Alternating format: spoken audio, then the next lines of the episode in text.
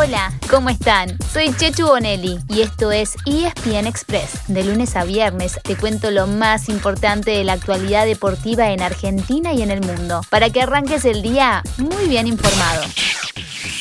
Lanzamiento para el guardameta Rossi, el lanzamiento del centrocampista brasileño del filial. Allá va Guillem Jaime, se va arriba el balón. Boca Juniors gana la primera edición, perdón, del trofeo Maradona Cup. Falló Guillem Jaime, detuvo el portero el lanzamiento de Mateus.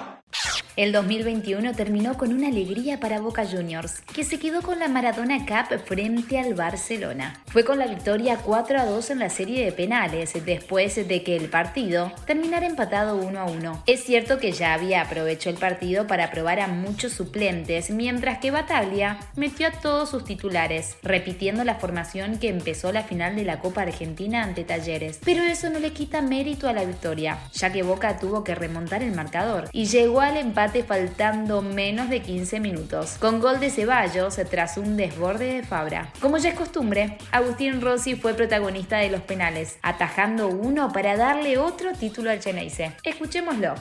Muy contento con, con, el triunfo, la verdad que una experiencia muy linda, no solo el viaje, sino en toda la organización, cómo se dio todo. Eh, así que nada, una hermosa manera de terminar el año. También hubo acción en Europa, donde el Manchester City se mantuvo en la punta de la Premier League. Fue con una goleada gigante, 7 a 0 sobre el Leeds. Fiel a su costumbre, Marcelo Bielsa se hizo responsable de la derrota. Marcelo, una noche difícil. Exactamente. No, no hay nada positivo de nuestra actuación que rescatar, como es natural en estos casos. Cuando no hay nada que esté bien hecho, no son las individualidades las que fallan, eh, sino la conducción, la organización colectiva. Hubo otro puntero que goleó, el Bayern Múnich, que de visitante le ganó 5 a 0 al Stuttgart. Hoy habrá más acción de la Bundesliga, pero también de la Premier, en ambos casos por Star Plus. Y hay eliminatorias por la Copa del Rey, la Copa de Italia y la Copa de Holanda. Además, ayer tuvo que suspender su partido el Manchester United, ya que hubo un brote de casos COVID-19 en su plantel. Les tiramos otro tema para estar atentos hoy. Bien temprano, a eso de las 8 de la mañana, Sergio Agüero dará una conferencia de prensa en Barcelona. El Kun no juega desde que sufriera una arritmia cardíaca durante un partido de la liga a fines de octubre. Se especula con que hablará sobre su futuro y hasta que podría anunciar su retiro de la actividad profesional. Pero mejor no anticiparse y esperar su palabra.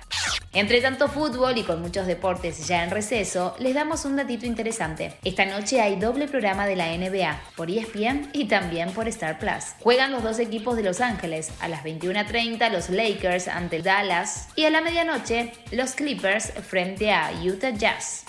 Por último, el tenis argentino tiene un desafío esta semana. Ya lleva 20 títulos en torneos Challengers durante el 2021, una marca que ya había logrado dos veces, así como también lo hizo Francia en una oportunidad. Pero si uno de nuestros tenistas se consagra en Río de Janeiro, llevará ese número 21, un nuevo récord. Ayer, por ejemplo, ganaron Nicolás Kicker, segundo favorito, y Genaro Olivieri. Así que, vamos chicos, que solamente queda el último esfuerzo.